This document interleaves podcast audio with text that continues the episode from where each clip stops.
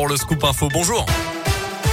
Bonjour Mickaël, bonjour à tous. À la une ce matin, qu'il ait été à distance ou pas, ça ne change rien. Première réaction du cabinet de Jean-Michel Blanquer après la révélation de Mediapart hier soir.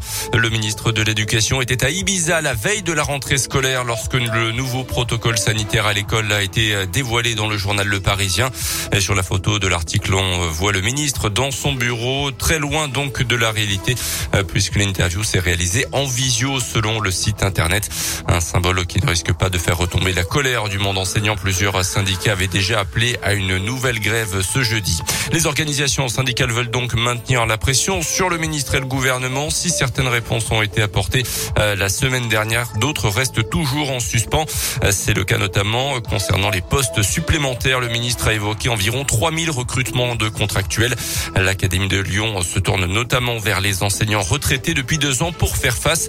Olivier Dugrip, le recteur d'Académie, reconnaît toutefois des difficultés. On l'écoute. Un travail euh, technique est engagé entre les services académiques et les services ministériels afin de procéder à la répartition de ces nouveaux emplois.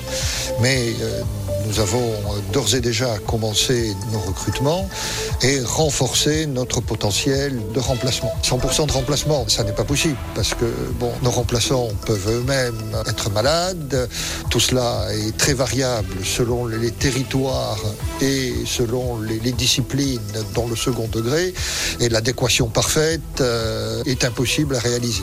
D'après les derniers chiffres, il manquait la semaine dernière 11% des enseignants dans le premier degré, 12,5% dans les collèges et les lycées.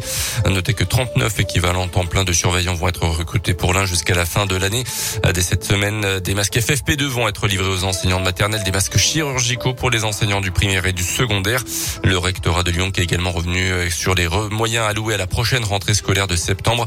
Toutes les infos par département sont sur notre site internet radioscoop.com. Dans le reste de l'actualité également à Bourg, la colère des agents du médico-social appelés à cesser le travail aujourd'hui. Aucune manif de prévu dans l'un selon le programme et des débrayages auront lieu notamment au centre psychothérapique de l'Ain à Bourg. Les revendications des personnels du secteur sont liées aux conséquences du Ségur de la santé et à l'absence de solutions pour certains professionnels qui attendaient notamment la tenue de la conférence sociale finalement annulée par le ministre de la Santé. Jugé pour des violences urbaines en mars dernier, un jeune de Yona condamné finalement pour trafic de stupéfiants. Selon le progrès, le prévenu avait été interpellé le 15 décembre avec six autres personnes pour un guet-apens vers les forces de l'ordre ce soir-là. Les policiers avaient retrouvé du cannabis et des armes, notamment lors de la perquisition. Le tribunal a prononcé une relaxe pour les violences urbaines et l'a condamné pour le reste à 15 mois de prison avec maintien en détention et interdiction de paraître à Oyonnax pendant deux ans. Les sports avec de l'Eurocoupe de basket. Ce soir, la Gelborg se déplace à Venise à 20h à la recherche de son troisième succès de la saison en Coupe d'Europe. Mais ça sera compliqué pour les hommes de Laurent Leniam, toujours bon dernier de leur groupe. Tout groupe confondu justement, les Italiens possèdent en effet la meilleure défense d'Eurocoupe.